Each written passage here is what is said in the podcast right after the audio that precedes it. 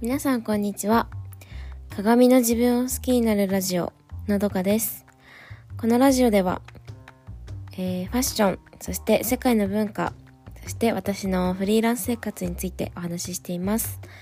聞いてくださる皆さんそれぞれが自分の気持ちや感性を大切にして毎日を自由に楽しくご機嫌に過ごせるようなそんなラジオをお届けします。えー先に、えっと、お知らせがあります。えっと、来週、えっと、無料のワークショップを、の募集をしようと思ってます。えー詳しくは、私のインスタグラムの方でも、えっと、告知をします。あとは、えっと、LINE 公式の方でも、えっと、詳細をお送りするので、ぜひ、えっと、概要欄から LINE 公式の方、お友達登録をしてくださると嬉しいです。はい。と、今日はですね、私が、えっ、と、ゴシップガールという海外ドラマを見ていて、気づいた、えっ、と、なんだろうな、上下関係のことについてお話をしようかなって思います。えっと、まあ、ゴシップガールに関わらず私は海外の作品を見ていてその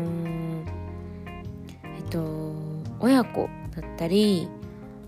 えっと、上司と部下だったりあとはまあそ友達でも年上年下年齢にとか、まあ、先輩後輩に関わらずその上下関係っていうのがそのフラットに感じることが多いんですよ。でそのゴシップガールのセリフの中に「あれはママの問題だから」っていうセリフがあって、まあ、これはそのいろいろトラブルが起きて自分自身にも問題は解決しなきゃいけないことがあってで、うん、とそれっていうのがお母さんママのママとの関係もによるトラブルとかもいろいろあって本当にいろんなその家族の中でとか友達の中でいろんななんか問題というかいろんなことがあのもうごちゃごちゃになってっていうシーンだったんですけどその中でそう主人公の女の子が「いやこれはママの問題だから」って言っててなんかその言葉に私ハッとしてこれってその自分の親に対して親にも欠点がある問題親にも問題があることがあるって分かってる証拠だなって思ったんですよ。で私は私自身は親に対してそういうふうに思ったことがなくてそれはどこかで親に対してその完璧を求めてたんだなって気づいてうん、あの親もそうだしあと先生とかまあ大人っていうのはもう絶対だ。もうその人たちが言うことは正しいことだってすごい思ってた時期が特に学生の頃中学校高校の時はそうだったんですよね。うん、で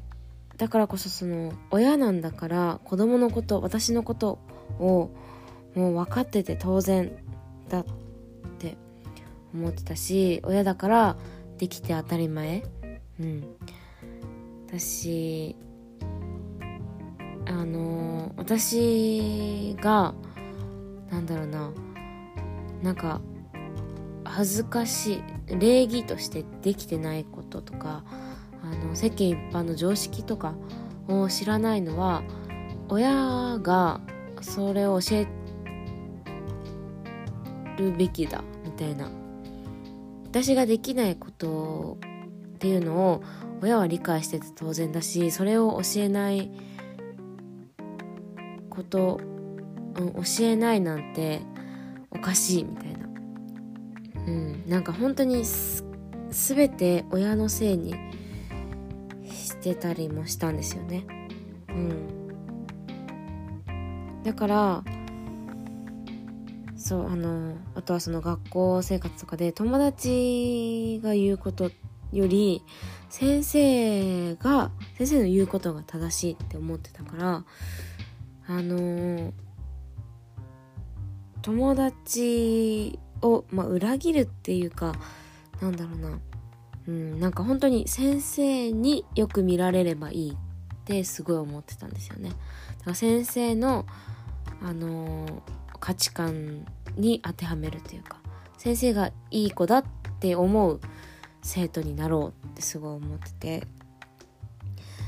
で中学校の時に友達の代わりに先生に立てついてた子がいたんですよ。だから友達をかばっててその子は。うん。でまあそれその正し何が正しいとか正しくないとかあのいい悪いとかはちょっと、まあ、置いといてもその本当にその子は友達のために先生に歯向かっててなんかその姿がすごくかっこいいなって思ってたんだけど私はできなくて。そう先生にいい子だって思われたいってすごい思ってたから。うん。そうなんですよ。でそれを、まあ、そのゴシップガール見ててそういう上下関係のことを思い出してうん。私がその海外ドラマにすごい憧れがあったのってあの漠然とそういうフラットな関係にがいいなってすごい思ってたことが、うん、大きかったなって思いました。だからその年齢とか身分とか、うん、に関係なく、まあ、一人の本当の意味で一人の人間として接することができる人間になっていきたいなって改めて思いました。はい今日もお聴きいただきありがとうございました。それでは素敵な一日をお過ごしください。